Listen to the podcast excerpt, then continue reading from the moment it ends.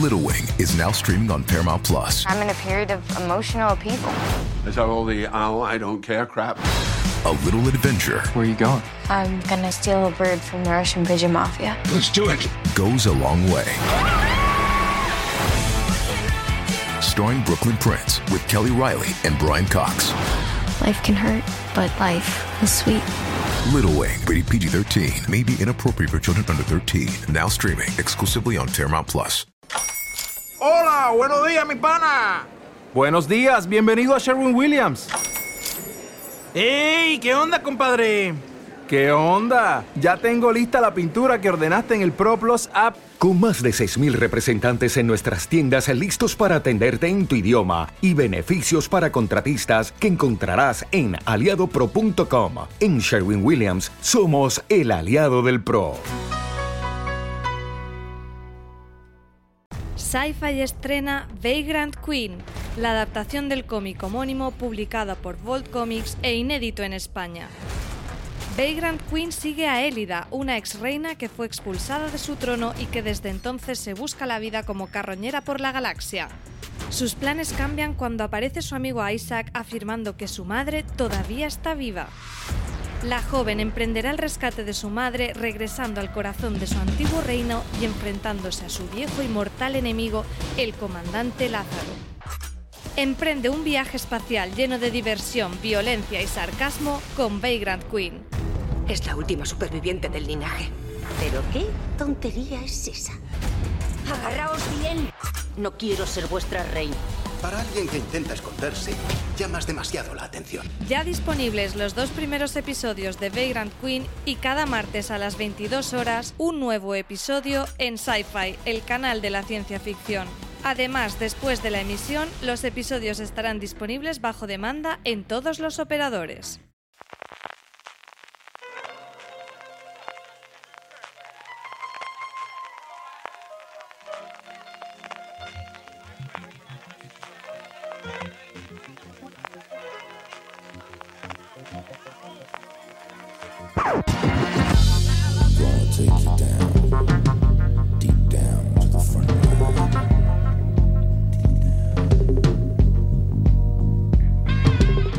Bienvenidos a Watchlist, el programa mensual de la redacción de Fuera de Serie en el que repasamos las mejores series del mes que termina y del mes que viene a partir de ahora. En este caso, como sabéis, durante el verano hemos hecho un parón en la cadena de podcast de Fuera de Serie, así que este va a ser un Watchlist un poquito especial en el que vamos a hablar de todo el balance de las series, no solo de un mes, sino en este caso de dos meses, julio y agosto.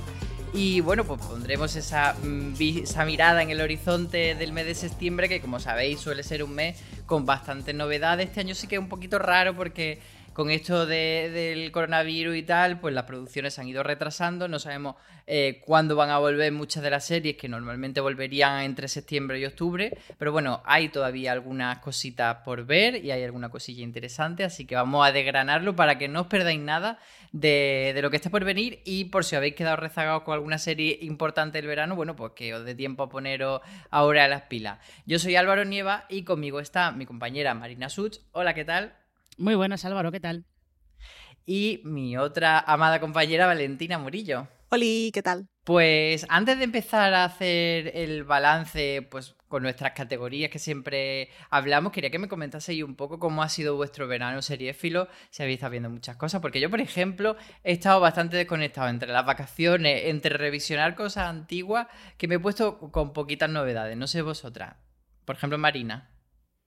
Eh, me ha pasado un poco como a ti, ¿eh? yo empecé el verano como muy animada de, venga, sí, mm, voy a ir al día de, de todas las series que se van estrenando y en junio y principios de julio lo cumplí bastante a rajatabla, ¿eh? me vi varias que las vi enteras y además lo que me pasa a mí es que si veo screeners de series, eh, luego cuando las estrenan se me olvida que yo no he visto la temporada entera, literalmente se me olvida. Entonces, cuando llegan a lo mejor al sexto episodio que yo no lo he visto, es de repente como de, ay, pero si yo no he seguido viendo esta serie, tengo que seguir. Y mm, según fue pasando el verano, no sé si es que el calor o lo que sea, me pilló ya un poco de... No me apetece, me da un poco de pereza ver las cosas nuevas. Entonces me he dedicado, pues como tú, a revisionar Solo que yo me he puesto a revisionar series de animación que hacía, hacía tiempo que no veía. Pero bueno, oye, me lo he pasado muy bien volviendo a verlas. ¿Y tú, Valen, en líneas generales, cómo ha sido tu verano serie filo? Mi verano serie filo ha sido. Me puse al día con Better Call Saul, que para mí sería mi serie del verano, porque me vi las cinco temporadas y quedé súper enganchada fue mi maratón y, esperaba cada día por la noche que, que, volviera Dani de trabajar para ponerme a ver la serie, porque se le metió por en la cabeza que él también quería verla. Yo quería que fuera mi serie para ver por las tardes, ya que hacíamos horario intensivo y no me lo permitió y sufría mucho porque por las tardes tenía que ver cualquier cosa, pero a veces me ponía a leer. Yo he leído más que ver series, la verdad, aunque sí, sí he, visto, he visto cosas. Esto de Better Call Saul, Valen, eh, yo creo que te lo pusieron por los comentarios varias veces porque tú lo dijiste en un Watchlist que era como una de tus tareas pendientes sí. y la gente te animaba, así que ha merecido la pena entonces, ¿no? Sí, y también empecé a ver Oficina de Infiltrados porque le vi a Conchi Cascajosa que decía que estaba súper enganchada y en ese momento me dio por buscar qué serie era, que yo os juro, yo leía Oficina de Infiltrados y para mí era una comedia francesa de las cutres. Además, pues, la comedia francesa las comedias francesas son un poco así y a mí el título me sonaba a comedia, comedia mala. Y cuando vi que era rollo así de espías y tal, dije, ah, pues voy a empezar a verla. La primera temporada, he visto la primera y la mitad de la segunda, y ahora he perdido el ritmo pero es una serie que tengo ahí, que esta es de las mías, esta la puedo ver sola tranquilamente. Y, y me está gustando, la verdad. Mira, eso, es que eso, eso de empezar a ver una serie que no habías visto y perder el ritmo me, me ha pasado a mí con Babylon Berlin, que eh, me propuse que fuera mi proyecto del verano y vi la primera temporada y ahí se me ha quedado, la pobre. Me puse a ver otra vez eh, la leyenda de Corre Gravity Falls y mm, ahí se ha quedado y me estaba gustando mucho, ¿eh? Babylon Berlin. Así que a ver si la recupero, aunque sea en otoño. Pues a ver, nos irás contando. Así que, bueno, haciendo este repaso, vamos a meternos ya de cabeza en la que ha sido la serie del mes. En este caso la vamos a coronar casi como la serie del verano. Y como sabéis, no hablamos en este apartado tanto de las que más nos han gustado a nosotros, sino las que creemos que han sido como las más relevantes, las más comentadas, las que más han estado sonando en este tiempo. Eh, Marina, venga, abre fuego tú. Pues yo eh, creo que una, fíjate, yo creo que hay una que ha ido ganando tracción según se han ido emitiendo capítulos, que es Podría Destruirte, que al principio no, a la gente no le llamó demasiado la atención, pero como se emitía semanalmente en, en HBO España, pues bueno, y eran capítulos de media hora y había un poco de lío porque en el Reino Unido creo que la emitieron de dos en dos probablemente, con lo cual los 12 episodios terminaron de emitirlos súper rápido, pero la emisión española iba al mismo ritmo que la emisión de HBO en Estados Unidos, que iba a uno semanal. Entonces hubo un poco de lío porque había gente que con el octavo pensaba que la temporada se había acabado, pero aún quedaban cuatro más. El caso es que es una serie que ha ido ganando tracción según se veían más episodios. Eh, porque hubo gente que el primer capítulo lo dejó un poco frío y no quisieron seguir. Y mm, esa yo creo que al final sí que ha generado, eh, ha generado ruido, igual no a un nivel masivo, pero sí que ha ido generando un poquito de ruido y ha generado un poquito de, de curiosidad entre un público un poco más amplio para ver, para acercarse a la serie. Que yo entiendo que eh, una serie que va sobre el consentimiento y sobre cómo su protagonista lidia con las, el trauma de una agresión sexual, pues te puede echar un poquito para atrás, ¿eh? Pero, pero es verdad que merece mucho la pena. Y luego está la otra que es que también yo creo que eh, sirve también como para poner el, el, buen verano que ha tenido Stars Play o el buen inicio de año que ha tenido Stars Play en España que es eh, Normal, Normal People, que al final ha conseguido que bastante gente la vea y que bastante gente haya estado hablando de ella. Sí, la verdad que es destacable esto que dices de Star Play, porque era una plataforma muy, muy pequeña que tenía cosas, eh, no digamos residuales, pero sí pequeñitas y de repente está eh, tirando por pocos títulos, pero bastante relevantes. Valen, ¿tú con cuál te quedas para como estas series del verano? Em, es que mm, para mí, de comentarios, por lo que he visto, eh, Podría Destruirte, Normal People y El Colapso. Podría Destruirte, a mí me pasó justo lo que decía Marina, que por el tema em, eh, eh, había tenido muchas, muchas reticencias para ponerme, tanto que empecé a verla anoche, este, este día anterior al momento indefinido en el tiempo en el que estamos grabando, para la persona que lo escuche cuando salga el programa. Eh, anoche me vi los dos primeros episodios y, y, habría visto alguno más pero ya era un poco tarde, aún siendo el tema que es, que me sigue poniendo incómoda, pero es que el, eh, la forma en la que está hecha la serie y el talento que tiene, y vuelvo a decir el nombre mal, Micaela, Micaela Cole, em, es impresionante. O sea, eh, a, nivel a nivel formal eh, cómo elige contarte la historia me ha, parecido me ha parecido muy interesante.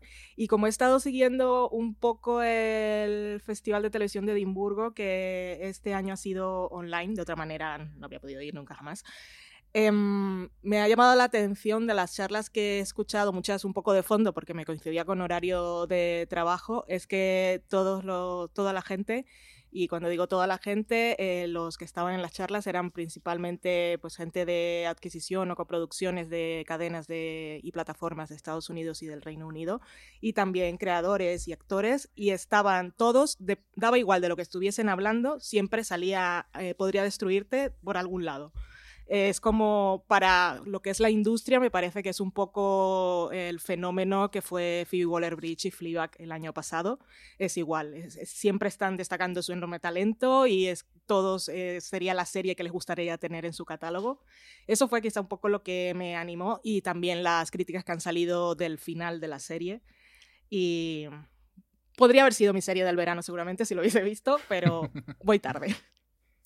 Sí, yo me uno a, la que han nombrado del colapso. Yo creo que sería una de las series del mes aquí en España, pero igual también me estoy dejando llevar por una burbuja de gente muy concreta. Mm, bueno, entre, entre los que la vieron estuvo Pablo Iglesias, que lo comentó y eso armó bastante revuelo, pero bueno, en general es una serie que no es de este año, que del año pasado eh, se emitió en Canal Plus Francia, pues eso, el año pasado, pero que aquí ha llegado a filming este año y que, bueno, que mm, yo creo que un poco por el gafapastismo del plano, de, que los episodios estén rodados en plano secuencia, que a mí me parece algo como que ya podríamos superar, eh, pues como que eso genera como mucho ruido y hace que la gente le haga el culo un poco pesicola. La serie está bien, a mí me gustó, me parece entretenida, son episodios de media horita, corto, eh, casi independientes entre sí, sí que hay unas pequeñas trazas de, de horizontabilidad, pero muy pequeñas. Y me parece una serie bastante, que está bastante bien, pero eh, como puse en Twitter, me parece que es Walking Dead para gafapasta. Quiero decir que lo que nos enseña no es nada que no hayamos visto en 300 series posapocalípticas de mm, supervivencia 101. Dicho esto, es una serie que a mí me gustó, pasé dos tardes viéndola, muy entretenido y chimpum, pero sí que me parece que dentro de esa burbuja tuitera sí que ha, ha hecho ruido. No sé si vosotras estáis de acuerdo con esto o ¿Os parece que la serie sí que merece mucho la pena? ¿Os ha gustado?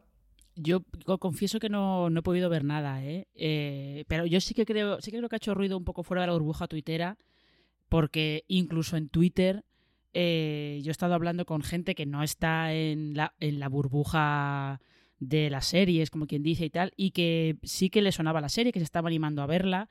Lo que pasa es que yo también creo, hay veces que estas series eh, no solamente las que entran en filming, ¿eh? también pueden ser series que están en, Movistar o en otra plataforma. Hay veces que da la sensación de que eh, son series que por algún tipo de razón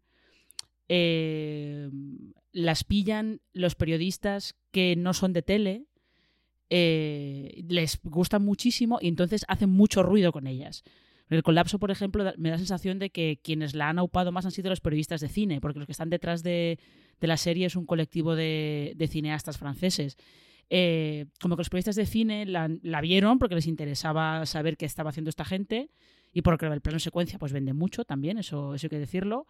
Y, y ellos la han ocupado bastante en la conversación, o esa es la sensación que tengo yo, porque luego es verdad que he leído más opiniones como la de Álvaro, sobre todo más de periodistas de tele, que decían que sí, sí, está muy bien y tiene algún capítulo que está muy bien, todo el mundo comenta el capítulo de la residencia, que está muy bien, decían, pero esto, pues eso, lo hemos visto en The Walking Dead, lo hemos visto en Los 100, lo hemos visto en, en 300 series de Network que están ambientadas en el fin del, después del fin del mundo, lo hemos visto en Years and Years, en Mr. Robot, incluso en una serie alemana que eh, te cuenta un poco cómo podría, cómo se podría llevar al colapso financiero al sistema que se llama Bad Banks.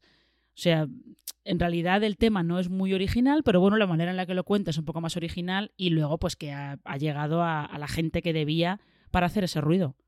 Yo creo que el fenómeno Pablo Iglesias sí que ha influido, para, para bien y para mal. Yo creo que para bien en el caso de Filmin, porque lo que dice es que hay periodistas de cine que de repente se ponen a hablar de series por el motivo que sea, porque les interesa, pues no ven muchas y de repente una cosa, pues ya tienen tema. Tampoco había mucho cine del que hablar en verano, es otra cosa que comentar. No, la verdad es que no, ¿eh? Estaban, estaban bastante secos de temas. Sí, entonces el, lo que cuando lo comentó Pablo Iglesias, como también surgió la polémica de qué hacía el vicepresidente ministro, cómo tenía tiempo con todos los hijos que tenía y todos los problemas que tenemos para ver series, fue una cosa de la que se habló fuera del entorno seriéfilo.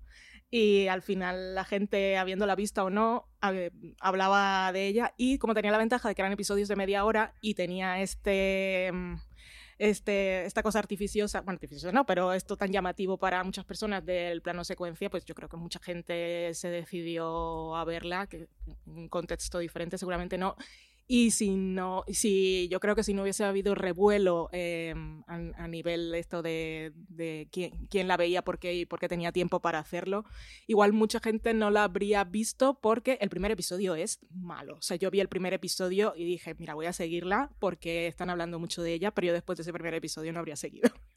Sí, es verdad que no era, no era el mejor ese episodio.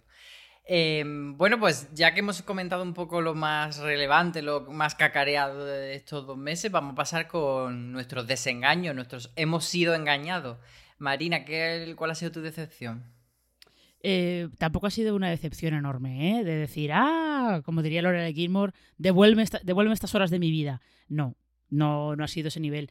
Pero yo sé que tenía mucha curiosidad por ver esta serie chilena que estrenó Amazon, que se llama La Jauría, porque había visto el primer capítulo en, en, el, Festival Serializados y... ¿No te encantaría tener 100 dólares extra en tu bolsillo? Haz que un experto bilingüe de TurboTax declare tus impuestos para el 31 de marzo y obtén 100 dólares de vuelta al instante. Porque no importa cuáles hayan sido tus logros del año pasado, TurboTax hace que cuenten. Obtén 100 dólares de vuelta y tus impuestos con 100% de precisión, solo con Intuit TurboTax. Debes declarar para el 31 de marzo. Crédito solo aplicable al costo de la presentación federal con TurboTax Full Service. Oferta sujeta a cambios o cancelación en cualquier momento. Mm, es un primer capítulo muy potente. Eh, sí, hay una chica desaparecida y hay un, una crisis de, de abusos abusos sexuales, sí, un poco por ahí en un colegio un colegio religioso en, Santiago de Chile y tal. El primer capítulo es muy potente, entonces tenía mucha curiosidad por ver cómo seguía. Y pues ha acabado siendo un poquito de decepción porque termina, acaba centrándose más en una trama policial que tiene cosas que está bien. Las tres policías, por ejemplo, están muy bien, las tres juntas, pero la trama acaba siendo un poquito más convencional. Si se meten en un en un juego a través de, la Deep Web que es como de, vale, yo sé que, sé que esto estáis utilizando todo eh, hechos reales, que estáis basándose en cosas que han pasado de verdad, pero como que hay, hay un poco de desconexión entre, entre las partes que tiene, que tiene la serie. Y aún así tiene cosas muy, muy reivindicables, ¿eh? Y y el, mensaje que hay desde el primer capítulo es, eh, es muy interesante. Pero es eso, tiene, es tan potente, tiene unos títulos de crédito tan potentes la serie, que luego cuando la ves debes desarrollar la temporada te quedas un poco, ah, sí, pero me falta, me falta un algo. Pues yo de decepciones eh, tengo varias de esas series que, le doy una oportunidad en Netflix y luego no me acaban de, de cuajar. Una de ellas sería El reto del beso, una propuesta brasileña que a decir verdad tampoco es que esperaba mucho de ella, pero de esta serie adolescente que bueno, podría haber sido entretenida, pero que, que tiene ese mal del piloto, del, del, que creo que voy a empezar a ponerme muy pesado hablando de ello, de estos pilotos que no son pilotos, sino que son eh, un primer episodio en el que no pone la carne en el asador y no vende la serie porque está esperando a que la gente vea la serie entera y te reservas las cosas para más adelante. Y sorpresa, la gente no sigue viendo la serie porque ese primer episodio no les engancha. Y luego eh, La monja guerrera no estaba mal, pero realmente no acabé la temporada. Eh, sí que es verdad que la gente decía que el último tramo era un poquito mejor, pero bueno, fue uno de estos estrenos de, de principios de julio que, que no me acabó de, enganchar y, sí que la tenía ahí como de, bueno, la acabaré, la acabaré, la acabaré, pero bueno, ya estamos rozando septiembre y no la he terminado, así que yo creo que eso es un poco eh, una seña de, que no me ha gustado mucho. Mm, Valen, ¿a ti te ha pasado esto con alguna otra? Eh, no, yo he sido engañada por la vida, pero por las series, a las, las series... Eso parece una canción de Melendi. Las he dejado en otro nivel y solo he visto cosas que creían que me podían gustar o que me podían entretener y no he dejado que las series también me engañaran porque ya no puedo con más decepciones. Pues has hecho muy bien, la verdad. Has tenido muy, muy buen tino ahí. Entonces, pues vamos a hablar de, de cosas que nos ha pasado lo contrario, que no esperábamos nada y sí que nos han gustado. Esos, anda, pues mira. Marina, ¿qué te ha sorprendido? Pues en mi caso ha sido una serie española de la que yo creo que nadie sabíamos que existía, eh, que la, la, emitió a 3 Player Premium, que se llama Campamento Albanta. Cuando anunciaron que el estreno era como de. Y además que tenía a Eva Llorac. Eh, estábamos todos de esto, ¿cuándo lo han rodado? Eh, eh, no han hecho casi, o sea, se hizo promo, pero muy poquita. Y ha sido, ha sido un poco de estos estrenos a 3 Player Premium. Lo que le ha pasado es que, eh, que el coronavirus parar el rodaje de Veneno, pues le ha trastocado todos los, todos los planes, evidentemente. Que después de después de, eh, de esos dos capítulos que vimos de, de, Veneno, uno en marzo y el otro en, en junio, eh, no tenían nada más que emitir porque la serie no estaba terminada. Entonces, claro, han tenido que ir tirando pues de otras cosas que ya tenían hechas. Pues, eh, por ejemplo, preestrenaron Venidor, que es una serie que tienen hecha para Antena 3. Estrenaron este Campamento Albanta, que es una serie que está hecha para Fluxer, que se verá en Fluxer dentro de poco. Estrenaron la segunda temporada de Luimelia, que la estrenaron, pues, en plan dos semanas después de que se terminara de rodar, una cosa así. Eh, y este Campamento Albanta, que yo no esperaba gran cosa de ella, vi el primer capítulo, pues lo típico de, bueno, venga, va, hay entrevistas y hay un poco de promo, pues vamos a ver qué tal. Y luego resulta que me ha sorprendido eh, muy gratamente porque es como una una mezcla muy inspirada además entre Perdidos, The Leftovers, Twin Peaks, eh, con un grupo de, de, chavales que van a un campamento, se supone que para curarse de sus problemas y sus adicciones y tal, y crees que van a morir uno a uno, porque es como en plan de, bueno, pues ahora aquí vamos a tener mmm, la temporada ochentera de American Horror Story. Y no, va por otro lado completamente distinto. Y al final me ha terminado eh, sorprendiendo para bien ha estado bastante mejor de lo que yo pensaba. Nos has vendido fantásticamente con toda esa referencia. Ya lo de perdido del, titular de tu, de tu crítica ya me había llamado, pero encima ha añadido una serie de ingredientes que me han apetecido mucho más. Así que a ver si le doy un, un poquito de oportunidad unos días de esto. Valen, eh, ¿tú cuál ha sido tu caso? ¿Cuál ha sido esa serie que no tenía en el radar o que no esperabas mucho de ella y que al final te ha acabado gustando? Pues han sido dos. También fue el Club de las Canguro en Netflix, pero es que no me acuerdo si es... de esta tengo un recuerdo vago de haber hablado de ella ante el micrófono, pero no sé si fue aquí o el de Sofá la Cocina. Entonces lo voy a dejar, tenéis la crítica en la web.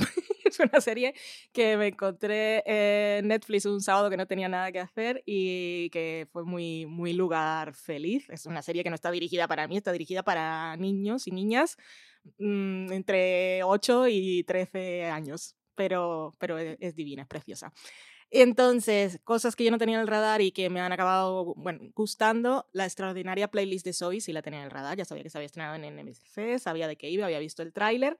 Lo que pasa es que es un caso muy claro de anda, pues mira, porque no le tenía ninguna fe y es, una serie que es complicada porque eh, es musical, eh, eh, la protagonista, por cosas que pasan en el primer episodio, que ya se explicarán y que no necesita más explicación, no hay que hacerse preguntas, eh, de repente empieza a, a escuchar los pensamientos pero no, no, todo lo que está pensando la gente no es que lea las mentes, sino que empieza a escuchar como las cosas que las que personas tienen conflictos, tienen algún tipo de tristeza o lo que quieren conseguir en el momento, y esa escucha se convierte para ella en algo visual que son números musicales. Entonces la gente está tranquilamente escribiendo frente a su ordenador en el trabajo y ella lo que ve es que esta persona se levanta y comienza a cantar en un número musical en el que se incorporan más personas si están sintiendo lo mismo, también están pasando por la misma etapa.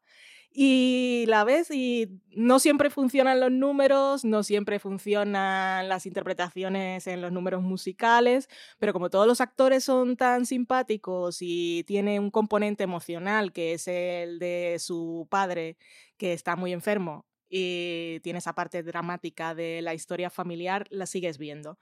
Y mm, crees que no, pero en realidad sí que te involucras emocionalmente. Y es que la parte de todas las escenas que tienen que ver, sobre todo eh, dentro de, la casa familiar, con su padre, su madre, eh, su hermano y la mujer del hermano, todas esas cosas son muy emotivas y son preciosas. Tiene, tiene momentos que de verdad que te conmueve un montón, te hace llorar. El final es los dos últimos episodios, creo, son súper bonitos. Pues la serie también tiene un triángulo, un triángulo amoroso que no va a ningún lado, los conflictos laborales son un poco súper tontos, pero la parte de, del drama, la verdad es que está muy conseguida y me gustó, me gustó mucho, fue una, fue una bonita sorpresa. Y la otra ha sido más reciente, que es Ted Lasso, esta comedia que ha estrenado Apple TV Plus, que está creada por Bill Lawrence, que es el creador de Scraps, si no me equivoco, y mm, Jason Sudeikis creo que también está como creador.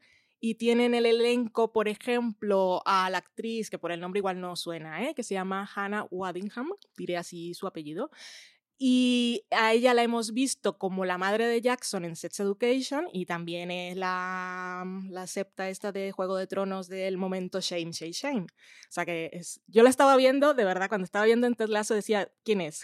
¿Quién es? La conozco, pero no lo ubico. Pues es esa Sí, ciertamente por el nombre no la, no la ubico, pero luego, luego ya sí.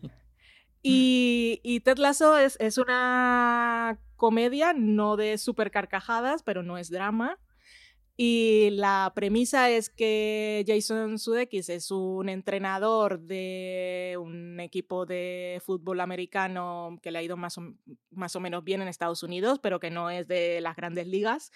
Y entonces lo fichan para ir a entrenar a un equipo de fútbol de, del, del, europeo, ¿no? Bueno, del, del, resto del mundo, el que no es el fútbol americano. El de patear la pelota con los pies y que el portero la puede tocar con la mano, pues ese. Entonces eh, es un poco absurdo porque él no sabe nada de este otro fútbol y por qué lo, por qué lo han contratado y, y, eso es una cosa que descubriremos ya en el primer episodio. La, el encanto de esta serie es que el personaje de Jason Sudeikis es una buena persona y está siempre bien y le gusta, o sea, es que lo ves y de eso que no te crees. Es como si fuera, ¿cómo se llama el vecino de Los Simpson? Flanders. Ese. Es de ese espíritu de persona que siempre está bien, pero la serie no se ríe de él. Y, y es, es que es genuinamente, o sea, es, te sorprende que haya una persona que esté siempre así, que quiera sacar lo mejor de los demás, que siempre esté sonriente y dispuesto a hacer un mundo mejor, a que haya armonía, a que si algo a él le molesta, porque lo ves, no es, una, no es tonto, se da cuenta de lo que está pasando a su alrededor, se da cuenta cuando la gente lo trata mal o lo menosprecia, pero no tiene como una capa protectora que no permite que nada de eso lo afecte y, siempre, siempre es capaz de sonreír. Y parece mentira porque somos muy cínicos y los personajes de la serie también, pero eso va haciendo mella y la gente se va transformando a su alrededor. Es una cosa, es que lo ves, es lugar feliz total. Porque es, fantasía, pero ojalá el mundo fuera así, ¿sabes? Y la estoy disfrutando mucho. Visto los, vi los cuatro episodios que hay ya, ya debe haber un quinto en, en Apple TV Plus, porque estrenaron tres y luego uno semanal. Pero yo creo que este fin de semana me la acabo porque he visto que tengo los screeners. La verdad es que si estáis buscando una serie de estas de mm, un mundo mejor y desconectar y pasarlo bien y la ves y, ya te sientes un poco mejor contigo mismo, yo creo que Ted Lasso es una buena opción. Pues yo mi, mi, no sorpresa, porque no ha sido una serie que me haya encantado demasiado, pero bueno, le he visto unas cositas para seguir, es Dos balas muy perdidas, una serie de Netflix de dos adolescentes que se convierten por azares de la vida casi casuales en, en cazadoras de recompensa, en buscadoras de, gente que está fugada, etcétera, y tal. Y, va pues ahí un poco por la línea de comedia simpática. que no funciona muy bien en el primer episodio, eh, digamos, la trama general o, le sobran minutos, pero tiene mucho carisma ella dos como protagonista, así que eh, la dejo ahí un poco en cuarentena para ver si va mejorando y va cogiendo ritmo. Así que pasamos al dramita del mes, esa polémica que ha habido en el mundo de la serie, no sé si eh, llena de indignación o de o de feuds así en, general. Eh, no sé qué, qué, tenéis vosotras. A mí, por ejemplo, se me ocurre toda esta movida que hubo eh, cuando precisamente hablábamos antes de Pablo Iglesias, que había hablado del colapso. También habló de la conjura contra América, mencionó a David Simon y eso provocó que, mucha gente en Twitter empezase a hablar de la serie y no solo eso, sino que empezase a meterse con David Simon y David Simon eh, ni corto ni perezoso se puso a, criticar o a, dialogar eh, muy efusivamente tanto con independentistas catalanes como con gente de, extrema derecha, digamos, española. Así que eso fue una... Yo la verdad es que me pilló de vacaciones. No sé si vosotras estuvisteis mal tanto de, cómo se desarrolló todo esto. Eh, un poco, pero es que David Simon tiene para todo el mundo. O sea, yo creo que todos los coros y danzas, como los llamaba lo llamaba un, periodista del país hace mucho tiempo, salieron todos en masa contra David Simon, como en plan de vamos a por él, porque cómo se atreve él, porque además David Simon sabéis que está preparando una serie sobre las brigadas internacionales, sobre la guerra civil española. Entonces se fueron todos en masa por él, en plan de cómo se atreve a meterse con esto y cómo se atreve a hacer estas comparaciones entre la conjura contra América, que lo que te está mostrando es el ascenso de un gobierno fascista, y cualquier tipo de situación en España. Pero lo que yo creo que iban todos contra él pensando que, que lo iban a amedrentar, porque David Simon tiene para todo el mundo. Se pasó tres días insultando sin parar, además insultando como con mucha imaginación, con mucha inventiva, insultando a todo Dios. O sea, todo el mundo iba por él y él repartía, tenía para todo el mundo. O sea, de hecho, eh, yo recuerdo haberle leído un par de veces que Twitter le ha suspendido la cuenta un par de veces, justo por discutir con todos los haters que van contra él. Creo que la mujer le ha debido decir ya también en varias ocasiones, David, por favor, para. Porque esto no es bueno para ti. Para. Pero él, si tú vas a por él, él va por ti. En plan de, ah, que quieres, ¿quieres pelea? Pues la vas a tener sin ningún problema. Yo disfruté mucho esos días porque me enteré al día siguiente porque la gente empezó a, comentar el asunto. Una vez más, tenemos a Pablo Iglesias aquí revolucionando el mundo de las series, al menos en Twitter. Y fue súper, súper gracioso porque, claro, eh, Pablo Iglesias puso el primer tweet alabando la serie y mencionó a David Simon y David Simon le contestó algo así como this fellow y entonces la gente, jaja, es el vicepresidente. Entonces la gente era entre no sabe quién es el vicepresidente de España y se pone a hablar de España y la otra es em, Pablo Iglesias, nadie sabe quién eres. Entonces, oh, sí. Pero después, como se, hicieron amigos y hablaban por directos, esa fue otra parte, uno de los giros de 2020 que era, que era muy divertido. Pero yo me lo pasé muy bien porque, como decía Marina, sus insultos son muy creativos. Y el, primero tiene opiniones de todo, pero también las tiene fundamentadas, no se cae ante nadie. Pero a mí, una de las cosas que más disfruté era su. Porque, claro, había gente que le escribía en inglés, había gente que le escribía en español, y él usaba el traductor.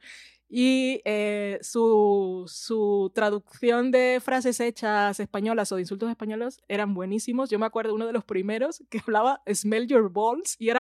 O'Reilly Auto Parts puede ayudarte a encontrar un taller mecánico cerca de ti. Para más información, llama a tu tienda O'Reilly Auto Parts o visita oreillyauto.com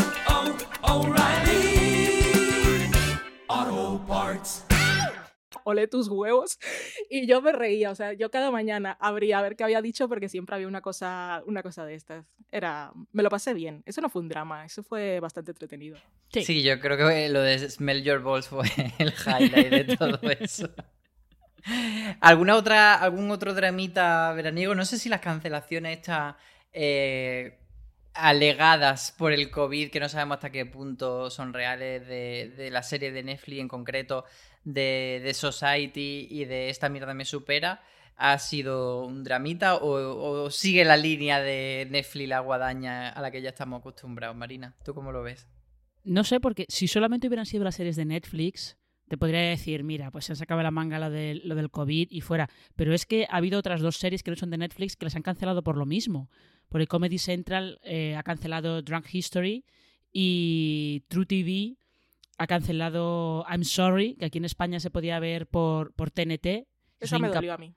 Soy incapaz de acordarme de cómo se, cómo se llama esa serie en castellano. ¿eh? Creo que se llama I'm Sorry también, ¿verdad, Vale? Yo creo que sí. Em, pero el, el, caso es que en el caso de I'm Sorry, creo que estaban rodando la temporada. Habían empezado ya a rodar la temporada y eh, la cadena que la rescató de TBS, que la había cancelado antes, les dijo que no, no, que con todas las medidas de seguridad del coronavirus y tal, que era muy caro y que, que no podían seguir con ella.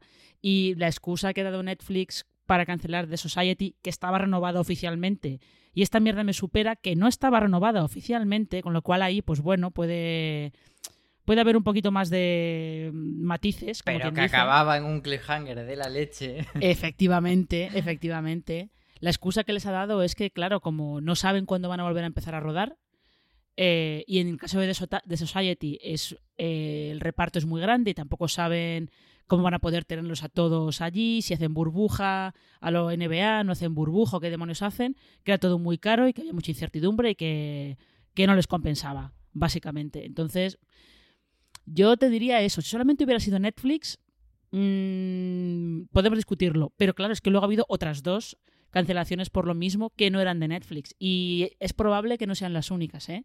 que de aquí a final de año veamos alguna más de series que no han podido empezar a rodar las temporadas nuevas y las cadenas consideren que, que ya no les sale rentable seguir esperando por más tiempo. Pues vámonos ya con, con nuestra, nuestra sección final del repaso de, de, estos dos meses, que es decidir cuál ha sido la mejor o la peor serie del mes, que normalmente siempre son muy buenos y decimos la mejor, pero bueno. Marina, ¿con qué te quedas de este mes? Pues eh, una que justo se ha estrenado en agosto, eh, en la segunda mitad de agosto, con lo cual se ha emitido poco, pero yo he visto screeners, he visto eh, la mitad de la temporada, que es Territorio Lovecraft, que eh, a mí o sea, me parece, aparte de todos los temas y todo lo que podamos hablar de esas metáforas del racismo y de los monstruos de Lovecraft, como pues para hablar de, de temas raciales en Estados Unidos y tal, al final yo creo que eh, lo que más destaca es que es una serie que está súper orgullosa de ser muy fan del terror, de la serie B, del gore. Además del gore, son muy guarros. O sea, hay, hay varios episodios. Yo he visto cinco episodios. El quinto es una marranada enorme, pero enorme. Aparte de estar muy bien y ser muy interesante, pero es guarrísimo. ¿A no qué lo te refieres con guarrísimo, Marina? Que yo soy un eh, poco, poco es que, si, es que si cuento lo que, lo que pasa, os cuento de qué va el capítulo. Ok, vale. Pero luego me lo cuentas a mí. Yo, necesito saberlo antes de enfrentarme al episodio. Vale, yo si quieres luego te hago una comparación con Harry Potter, que creo que te va a ayudar a, entender bien el, a, qué me refiero. Eh, pero sí, a mí sobre todo me está gustando mucho eh, y me gustaron mucho los cinco capítulos por eso. Porque es una serie que es muy friki, muy friki eso, a nivel de que le encanta el terror, eh, le encanta la serie B, le encanta el pulp, le encanta la ciencia ficción, la fantasía. Todos los capítulos son distintos, no se parece ninguno Menos los dos primeros, que me hace gracia que, había, que haya gente que diga que el segundo es muy diferente del primero, cuando son una única historia. Y luego los otros tres son cada uno de su padre y de su madre. Eh, y yo me lo he pasado con ese arranque de la temporada, esa primera mitad, me lo he pasado muy bien. Así que tengo mucha curiosidad por ver cómo, cómo sigue. Pues yo voy a añadir también eh, como la mejor serie del mes y me parece un poco eh, valiente porque solo he visto de episodio, pero creo que Territorio Lovecraft sí que está ahora mismo en ese punto de ser la serie más relevante y la que seguimos con más ganas. A mí me, de momento por ahora es la que siempre tengo ganas de ver ese episodio semanal el día que toca. Así que pongo esta y voy a poner así un poco con asterisco también Steven Universe porque no es realmente un estreno de estos meses, pero sí que ha puesto HBO España las cinco primeras temporadas que yo cuando empecé a ver la serie en Netflix solo estaba la primera temporada y la vi entera y me quedé con ganas de seguir, así que ahora está todo. Así que pronto me pondré con ella y en septiembre además llega la película. Todo perfecto. Eh, Valen, ¿tú a quién le pones la corona este mes? Yo territorio Lovecraft, ¿no? Porque solo he visto un episodio, pero seguramente la tenga como la mejor serie del próximo mes. Eh, porque ya habré visto más. Y si la, si la cosa sigue como tiene que seguir, la gente va a hablar mucho de ella porque le gusta y le sorprende todo lo que hace o porque cada episodio es, es una cosa distinta. Así que la veo ahí comentada como una de las series de septiembre seguramente. Mm, para mí, del mes o del verano, yo me quedo con Normal People, que fue una serie que a, a nivel eh, personal me gustó mucho y disfruté, sí, disfruté mucho. Me involucré mucho emocionalmente, que también admiré mm, la admiré a, a, nivel formal, la puesta en escena, la interpretación de los actores, eh, tanto Daisy Edgar Jones como es que lo de Paul Mescal es que tiene un episodio que es, por cierto, por el que lo han nominado al Emmy, por esa escena seguro. Es, es impresionante lo, lo, que hace este chico, que aparte en, había hecho teatro mmm, tampoco a gran nivel y este es su primer trabajo en televisión y a partir de ahora lo veremos en todas partes porque es que tiene un talento, es, es loquísimo lo que hace. Y la, serie está muy bien, la, es, una, es, una, es una historia romántica de aparte es de una serie juvenil. O sea, tenía, ya tenía dos cosas que jugaban un poco en contra de que a la gente en general le interesase. Porque mm, por cinismo las historias románticas no y por prejuicios las cosas juveniles tampoco. Y al final es eso y no lo esconde en ningún momento, no va de drama adulto. Y es seguir la historia de estos dos personajes desde su último año de instituto hasta la universidad y esa conexión tan profunda, tan intensa que tienen, que cuando están en una misma habitación eh, los ves a metros de distancia y sabes que no pueden contenerse y tampoco lo intentan dejar de tocarse, pero aún así eh, siempre tienen desencuentros por problemas de comunicación que nos pueden pasar a todos. De, es que mmm, tenemos una conexión tan profunda que yo asumo que sabes lo que está pasando en mi cabeza y por lo tanto no lo comunico, pero luego vienen los malentendidos y sobreentendidos y, y las cosas. Y um, es, es, está muy bien, está, es bonita. Aparte son episodios de media hora, que yo creo que eso es fantástico. Y me llama la atención de esta serie porque a nosotros nos llegó en julio a Stars Play, que ya hemos comentado que es una plataforma a la que hay que seguirla muy de cerca porque um, todo lo que va incorporando al catálogo son joyas. Y, pero en el resto, eh, a nivel internacional, se estrenó en abril, que estaba la gente en pleno confinamiento y fue curioso que una serie en la que el contacto físico es tan importante, la gente que estuviese en esa época de aislamiento y tal conectara tanto con, con una serie así. Bueno, lo entiendo, un poco de nostalgia o una cosa aspiracional, pero que no se recibió con ese punto de que ahora todos estamos encerrados, no nos podemos tocar. Era la época en que la gente casi no estaban los comercios abiertos y no podías ir a ver a tu familia, que, era cuando decías en la ficción, es que ahora cuando veo una serie que la gente se abraza o se besa, me siento rara, pues con esta serie no pasó. Y me pareció muy curioso.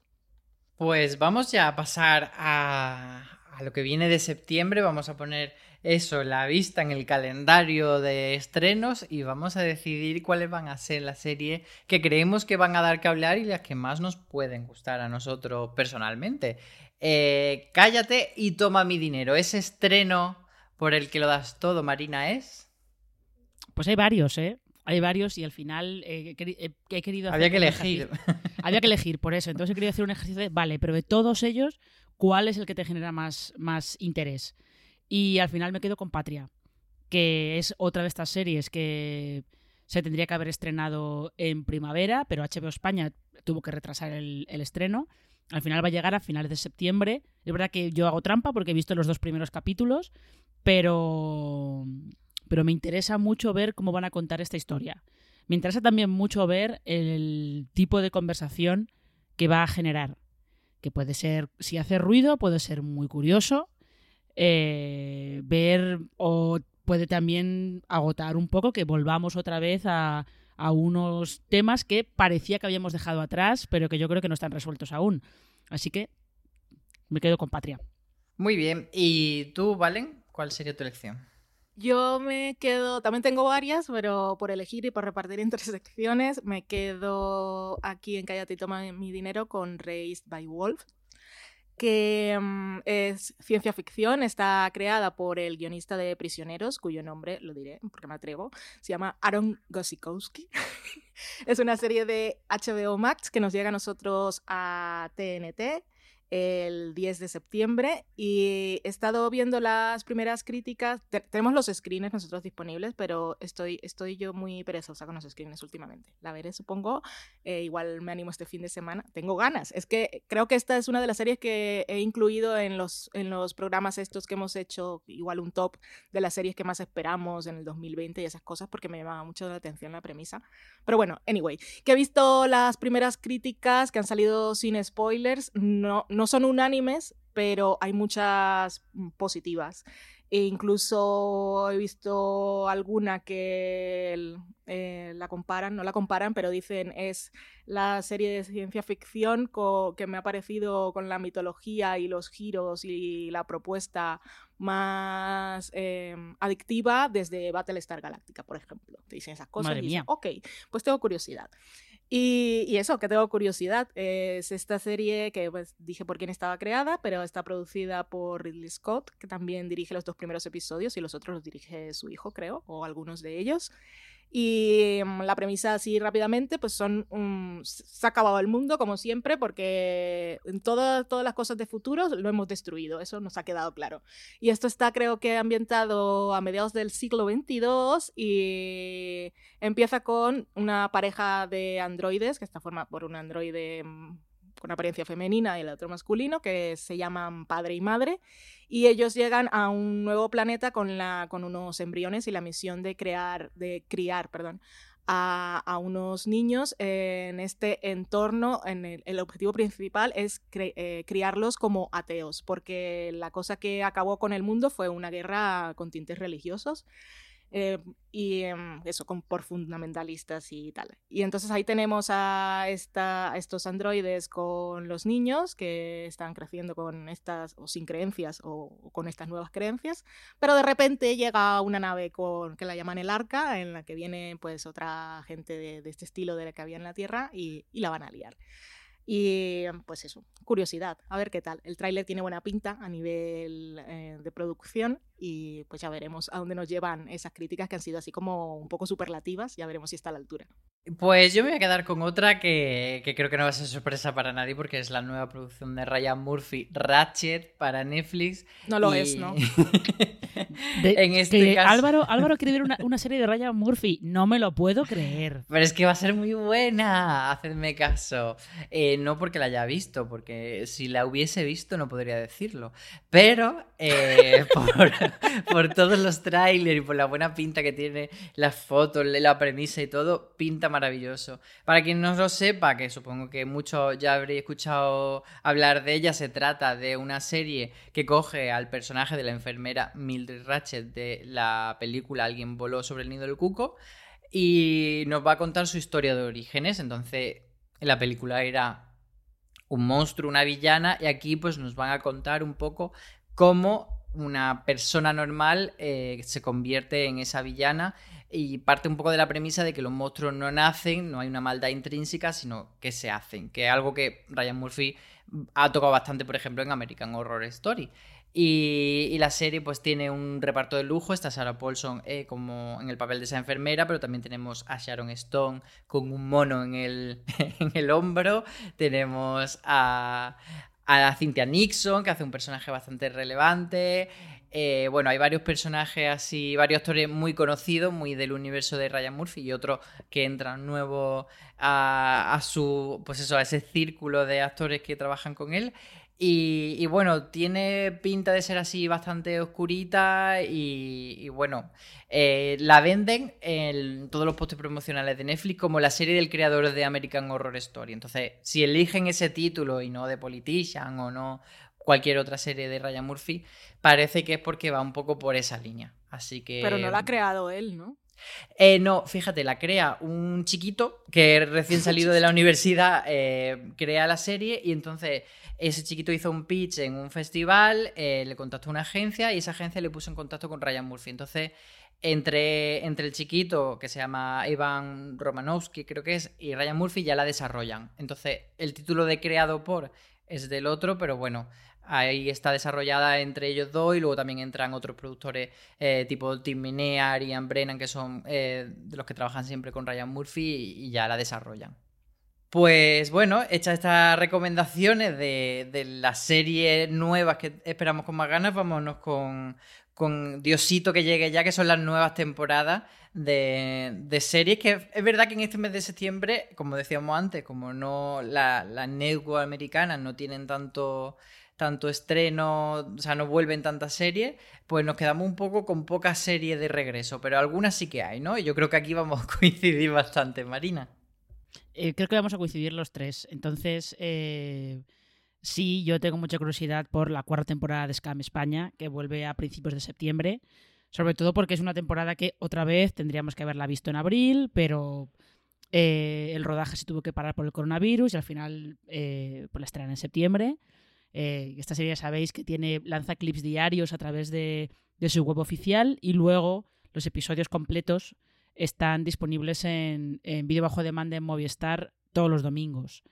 Y, pero como de eso hablar vosotros también, yo quería también comentar una que, que es un visionado así simpático, graciosete, que es Flack, que llega con la segunda temporada a Cosmo y que tiene a Anna Paquin interpretando a una una eh, agente de relaciones públicas que está especializada en solucionar crisis de imagen. Y la verdad es que la primera temporada era, pues como digo, era, eh, divertida, tenía así un poco de, como un toque un poco de humor negro, sobre todo porque el personaje de Anna Paquin tiene un lado bastante oscuro que se va explorando toda la temporada. Y pues con la segunda es probable, tengo curiosidad por ver cómo, cómo sigue, ¿no? Si siguen, siguen potenciando ese lado así un poco más de comedia más o menos negra y sobre todo vamos a ver cuántos invitados especiales tienen porque aquí parece que Ana Paquin tira de agenda y va llamando a todos los colegas. De hecho, en la segunda temporada, creo que en la segunda temporada va a salir Sam Neill, que, con el que creo que ella no trabajaba desde el piano. O sea que ese es el nivel de invitados especiales que tiene Flack.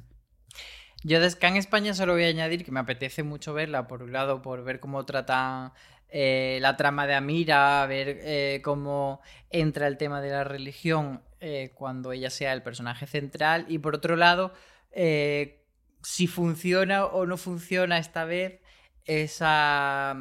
Pues eso que intenta recrear por su formato Scan España, que es que creas, que sientas que la serie está pasando en tiempo real, bueno, pues cuando nos cuelguen un clip a las 9 de la noche y les veamos de botellón sin mascarilla, no sé si será como una evasión para llevarnos a un mundo de ficción o por el contrario diremos, ¡Ah! ¿pero qué hacen? Porque se tocan y nos volveremos locos y entraremos en cortocircuito. Así que... cortocircuito. a ver qué pasa. Valen, ¿tú quieres añadir algo? Pues es que ya habéis mencionado todo, es una, es una serie que me ha gustado mucho cada temporada y siempre me, me ha sorprendido eh, la mirada que, que han puesto en, en, cada personaje central y el de Amira pues me interesa bastante cómo lo abordan porque es una cosa bastante inédita en España y eso hay que reconocerlo. Y la parte que dices tú de, de, esta característica que tiene la serie, que, que es que está transcurriendo en, en, tiempo real y en el mundo real, eh, también me llama la atención esa parte que puede ser un poco contradictoria, pero tú, Marina, has hablado con, con los bueno, con responsables de la serie y te decían que lo habían planteado como, como un refugio. ¿Qué es lo que plantean ellos? ¿Cómo justifican esta cosa del realismo y, y la evasión? Eh, pues yo, yo creo que lo justifican un poco porque tenían la mitad de la temporada grabada cuando tuvieron que parar. Vale. Y debieron, debieron, pensar que pff, iba a ser esto, iba a ser un, un, lío logístico muy gordo o rodar cosas de nuevo. Era un, era un lío. O meter y... el drama como si estuviese empezando, que tampoco sería tiempo real. Es que claro, tenían un o, problema. O me imagino que también de repente que la mitad de, de la temporada cuente una cosa y luego pases a, las, a, la otra mitad y te esté contando otra cosa distinta, sí, que era sí. un poco... Entonces han decidido, ellos lo, lo venden diciendo que, bueno, un poco que, pues que los chavales que ven la serie durante durante, no solo durante la cuarentena, sino que todos esos chavales en marzo dejaron de ir al instituto y ya no han vuelto. Y mm, pues quería claro. encontrar un poco bueno de que esos chavales se han perdido ciertas cosas. En el caso de que terminaban el instituto, pues han perdido graduaciones, se han perdido eh, a lo mejor fiestas de, de despedida de, de, compañeros que se van a la universidad o que se van a otras ciudades o lo que sea. Y ellos lo contaban un poco de, pues vamos a rebobinar y a contar lo que se ha perdido, las experiencias que se han perdido pues vamos a contarlas para que, justo eso, para que sea un poco como una evasión, un poco un refugio de, de, del coronavirus y de, y de las cosas por las que puede haber algunos chavales que estén pasando ahora. Pero van a seguir usando lo de los clips diarios y todas esas Sí. cosas. Mm. Sí, sí, sí. Pero claro, va a ser un poco, es lo que dice Álvaro, va a ser un poco una desconexión un poco extraña, porque creo que ellos, eh, la temporada empezaba en abril, porque este año el Ramadán ha sido en abril. Claro. Eh, con lo cual decían, hombre, va a ser un poco raro que te estemos hablando del Ramadán cuando ha pasado ya. Y va a ser un poco raro verlas a ellas eh, con abrigo. mm, cuando estamos, la temporada va a estar a principios de septiembre, pero claro, lo que han hecho es Es lo que hay.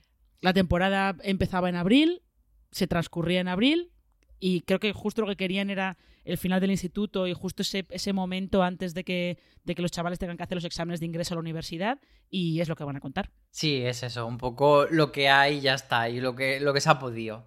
Eh, vamos a ir ya a nuestra sección de No dais un duro, pero Marina, ¿cuál puede ser la serie tapada de este mes de septiembre? Pues puede ser una que tiene Movistar para finales de, de mes, que se llama Quiz. Es un- una miniserie británica, son tres episodios, si no recuerdo mal, que cuenta un, un- escándalo televisivo así bastante. que fue bastante sonado en el Reino Unido, de un concursante de ¿Quién quiere ser millonario? que hizo trampas, además unas trampas súper elaboradas, para llevarse el, el premio gordo. Y bueno, creo de hecho que acabó en la cárcel por fraude. Ahora no lo recuerdo muy bien. Pero vamos, que, que era una trama muy elaborada para acabar ganando el premio. Entonces, bueno, esta, eh, las críticas que tuvo en el Reino Unido fueron muy buenas. Y además, para los, los fans de Succession, el protagonista es Matthew McFadden, que es el. interpreta al marido de, de Shiv Roy en Succession. Así que, pues tiene ahí. Tiene ahí su, su aliciente. Vale, ¿tú Ah, cuál la, perdón, la, la esposa del personaje de Matthew McFadden es eh, Sian Clifford, que era Claire en Fleabag.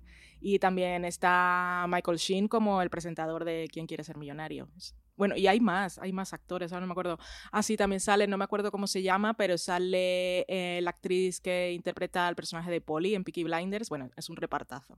La serie, yo, he visto algún episodio de la serie, está muy curiosa y además eh, luego cuando la veáis en YouTube están los vídeos de los momentos, los originales del programa original de Quién quiere ser millonario, de los momentos que salen en la serie y es muy curioso verlos. Valen, ¿tú cuál eliges entonces? Yo me quedo con una que llegará a Filmin, que se llama Upright, que mm, me he puesto... No, a, a Filmin no, a Sundance. A Sundance, perdón. Eh, llega cuando llega, llega, llega, creo que el, el 7 o el 9, el 7 de septiembre. Y mm, es una serie australiana. eh, me he puesto a mirar ahora, antes de grabar, los trailers de las que no tenía mucha referencia. Y de esta me he quedado viendo entrevistas y todo porque el tráiler me pareció muy curioso. Y es una serie de ocho episodios y la, premisa es, es muy simple, igual no cuenta nada. Es, es un, un señor, no sé cuántos años tiene, está interpretado por, si a alguien le suena, por Tim Minchin, que parece que es músico, cómico, por lo menos en Australia, por las entrevistas que he visto, es súper conocido y ha hecho alguna cosa en, en cine en Estados Unidos. Pues bueno, este es- está haciendo un viaje en carretera de una punta a otra de Australia con un piano eh, ahí en... en- que es- ¿cómo, ¿Cómo se llama lo que se engancha en los coches detrás? Estoy hoy de una Remolque, mental- un remolque. remolque. Gracias. Eh, pues eso, lleva un piano en el remolque y va en su viaje huyendo del pasado y de sus cosas y de sus conflictos que tenga de, de una punta a otra. Y de repente, pues em, cuando va por la carretera todo tranquilo, medio durmiéndose, eh, le da por un lado al coche una chica que debe tener como, es una jovencilla, 16, 18 años, que también está huyendo de sus otras cosas. Y al final, pues hacen el viaje juntos. Y es todo lo que se sabe. Pero el, el tráiler el tráiler me llamó mucho la atención eh, a nivel de producción, con un montón de planos súper abiertos ahí de paisajes de Australia y sobre todo la actriz, la joven, eh, me parece una de esas cosas. ¿Sabes cuando estás viendo un tráiler que no, no sabes quién es quién y de repente hay una persona que se roba te atrae, te atrae toda la atención como si fuera un agujero negro, pero blanco y luminoso. si eso fuese de alguna manera. Pues eso, cuando la ves a ella no, no, no hay nada más en, en, plano. Pues no sé, me parece una cosa curiosa, sobre todo porque es corta. Y eh, en una de esas entrevistas estuve viendo un programa que se ve que es un programa así como muy clásico eh, de Australia, que son dos, dos, señores, como dos abuelos, una abuela y un abuelo, eh, porque son mayores, que me parecía curioso para hacer los críticos de series. Están ahí sentados en, en sus butacas hablando de la serie y, y, estaban fascinados, o sea que parece que está bien. Pero no sé, ahí la dejo. Yo creo que le voy, bueno, yo tengo ganas de echarle un ojo, ya no sé si la acabaré, pero os la dejo para que la tengáis en el radar. Muy bien, pues yo pondría en esta sección escenario cero, que es esta propuesta un poco extraña de HB España, que se supone que es una serie, pero en las entrevistas hablan de mm, cine y teatro dándose la mano. Eh, no quieren decir que sea teatro grabado porque tiene como muy poco prestigio o muy poca, eh, muy poca buena prensa el teatro grabado. Entonces aquí lo que han querido hacer eh, sus productoras ejecutivas, que son Bárbara Leni y Irene Escolar, es eh, coger seis obras de teatro que estaban en cartelera o que han estado en cartelera recientemente y convertirlas en piezas audiovisuales. Veremos a ver cómo han conseguido hacer eso, que no parezca teatro grabado, porque han, han contactado con, con, directores de cine para que las graben de tal forma que, bueno, se conviertan en otra cosa, que no sea, pues eso, la, la cámara, digamos, frontal eh, mirando hacia, hacia el escenario, sino que parece que la propuesta es hacerlo de, una forma distinta. Y hay, bueno, pues eh, eso, cada episodio va a ser una obra de teatro. Está, por ejemplo, eh, Hermanas, que es una obra que protagonizaban precisamente Bárbara Leni e Irene Escolar, pero luego hay otras eh, que no, como por ejemplo Todo el tiempo del mundo, Vania o Juicio a una zorra, que era la versión que hizo Carmen Machi. Bueno, entonces una propuesta un poco diferente que puede ser estimulante o que puede quedarse en nada. Así que el 13 de septiembre que, que sale, lo veremos y, y, no sé, y, y, emitiremos juicio. Y ya llegamos que, a la... Pero una cosita rápida, que es una serie alrededor de la cual hay como mucho misterio, que yo no sé si tendrá algo más que la obra en sí, pero de todas maneras me parece que eh, to toda esa parte de que no quieren decir que es teatro porque igual la gente piensa que es algo aburrido, no, me parece que es una tontería hacerlo ahora después de que hemos visto Hamilton y lo maravilloso que es ver Hamilton, eh, porque la producción no es cámara frontal ni es una, un plano abierto y ver lo que está pasando en el escenario, se pueden hacer muchísimas cosas. Entonces yo creo que podrían haber tirado más por ahí. Como que no quieren, no saben cómo hablarlo, ¿no? Parece. Ya, pero porque lo que parece es que no quieren, no quieren asociarse a que están haciendo televisión. Y ah, esa es, es otra cosa. Es, es, es la sensación que dan, ¿eh? Entonces queda todo muy raro. Sí, Así que bueno, lo veremos cómo, cómo, se desarrolla. Vámonos ya que estamos ya con el tiempo eh, acechándonos a hablar cuál creemos que va a ser la serie del mes. No necesariamente la mejor, sino la que va a ser, la que domine la conversación serie fila durante septiembre. Marina. Pues yo me voy a quedar con Ratchet. Podría haberme quedado con Patria, pero me voy a quedar con Ratchet. Eh, sobre todo porque yo creo que hay... Mm, hay como, como que las primeras series que, Steve, que Ryan Murphy ha tenido en, en Netflix, que son Hollywood y, y, The Politician. Hollywood sobre todo como que en general la gente se quedó un poquito decepcionada. Entonces yo creo que puede haber ganas de, de ver qué hace Ryan Murphy si de verdad Ratchet, como parece, va a ser su versión de American Horror Story para Netflix. Así que apuesto por ella. Sí, yo no la he metido en esta categoría porque la he metido en la anterior, así que cambiamos las tornas y yo, tú has metido antes Patria, yo meto aquí Patria porque creo que sí que puede tener muchísima relevancia aquí en España, aunque a decir verdad se estrena a final de septiembre, así que casi que más coleará en el mes de octubre, pero bueno, yo la he, la he puesto aquí, ¿vale? Yo he elegido Patria también para, para esta sección como tú dices, llega a final, así que no sabemos. Y como se estrena el Festival de San Sebastián, tampoco hay mucho tiempo de que salgan críticas antes, pero tiene números para ser una de las más comentadas. Aunque tengo que decir que en realidad todas las series de las que hemos hablado y el tercer día de la que hemos hablado un poquito menos también, o no sé si le hemos comentado ya, em, cualquiera, depende cómo pille a la gente en qué momento, o incluso la de Luca Guadagnino en HBO, cualquiera de las series en realidad tiene, tiene eh, potencial para, para, dar conversación, así que veremos por dónde, por dónde vamos. Sí, hay muchas más series de todas estas que hemos comentado que se traen en septiembre, eh, como por ejemplo El Tercer Día. Bueno, hay una serie de, de, títulos bastante llamativos que no nos ha dado tiempo a hablar en este episodio, pero que, bueno, los tenéis como siempre en fueraseries.com. Eh, hacemos el calendario del mes, pero también pues vamos sacando críticas, vamos sacando noticias y podéis estar al día de todo. Así que dicho esto, nos despedimos, os emplazamos a volver al siguiente Watchlist que será dentro de un mes, pero durante este tiempo también podéis seguir escuchando los podcasts de, la cadena de Fuera de Series que ya hemos vuelto después del verano, así que todos los días de lunes a, jueves tendremos un nuevo episodio de, de podcast y estaremos hablando de series todo el rato. Muchas gracias por acompañarme, Marina. Eh, a ti, como siempre, un placer. Y muchas gracias también mi compañera, ¿vale? Gracias a ti. Y muchos besos a todos los que nos habéis escuchado. Gracias por volver del verano con ganas de escucharnos. Y lo dicho, nos seguimos escuchando. Un beso.